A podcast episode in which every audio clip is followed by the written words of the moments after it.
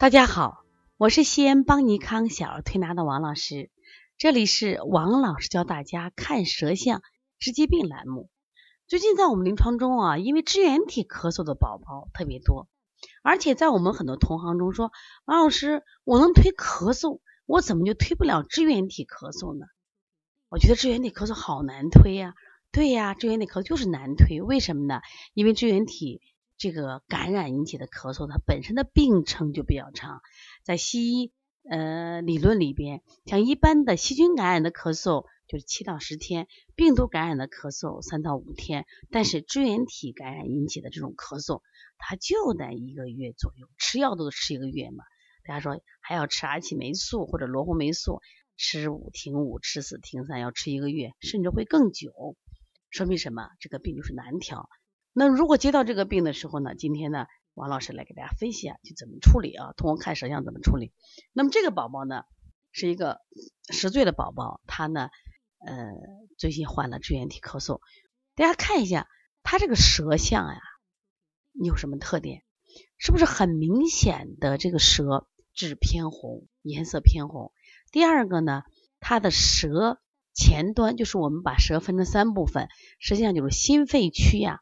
这种草莓点非常的密集，而且呢，你看一个个都很突兀，这就是一个热象。什么热象呀？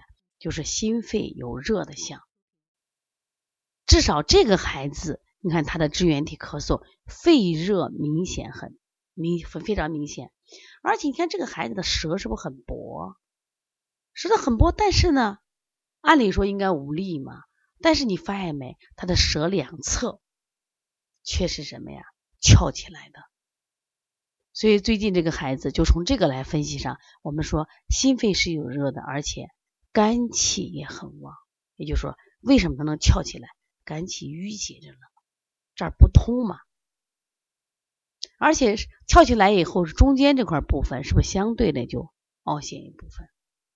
就凹陷了。我们知道这个地方凹陷了，实际上是我们讲的就肺的呼吸功能。相对的是比较弱的，就容易引起咳嗽。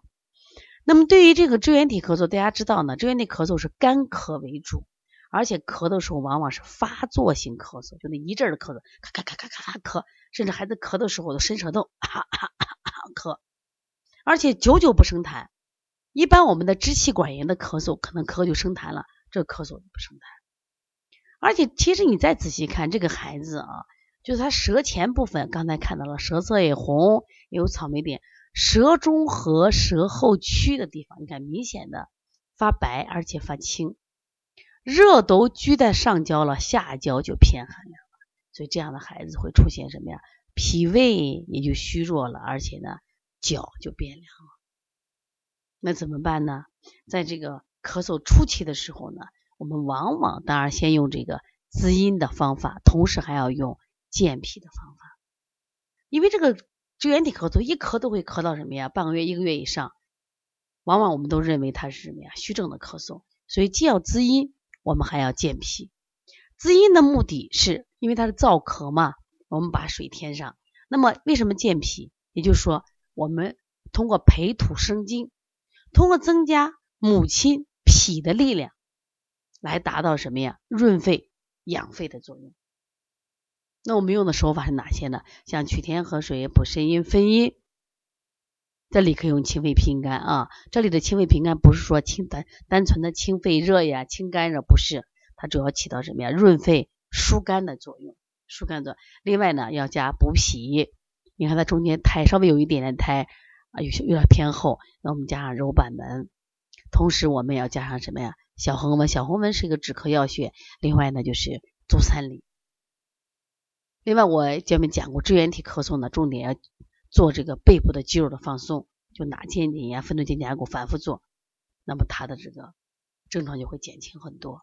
而且这个支原体咳嗽，我们称为自限性疾病，也就是免疫系统的疾病，所以让孩子多休息。这个孩子最近呢，身体一直不好，就是因为从月考开始压力很大，月月考，老师月月批评，所以身心情也不好。我跟为啥说？我说他他现在肝气郁结症。就是你看肝旺就脾虚，一脾虚实际上肺功肺就连累，受连累。所以说我我给家长建议，在一边调理的时候，一定要调心情的，一定要减轻学习压力的。其实我这两年做临床，我越来越感受心情、情志对身体的影响。也希望我们的推拿师把这一点重视上，包括我们家长刚刚更要重视。这也就是我们为什么要做香庭疗法。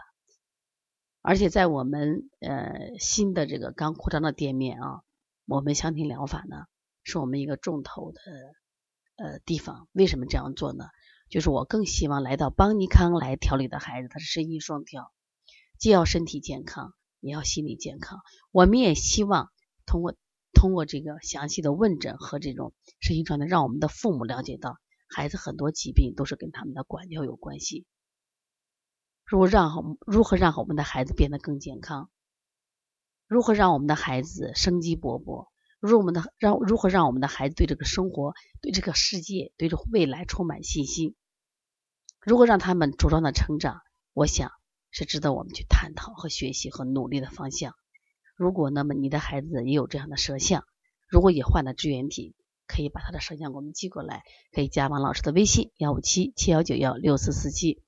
那么也可以呃学习我们相关的课程，小儿推拿基础班、小儿推拿辩证提高班这两个班，我们都是网络直播加录播的形式，也可以参加我们的开店班，我们新一期的舌诊班的课程。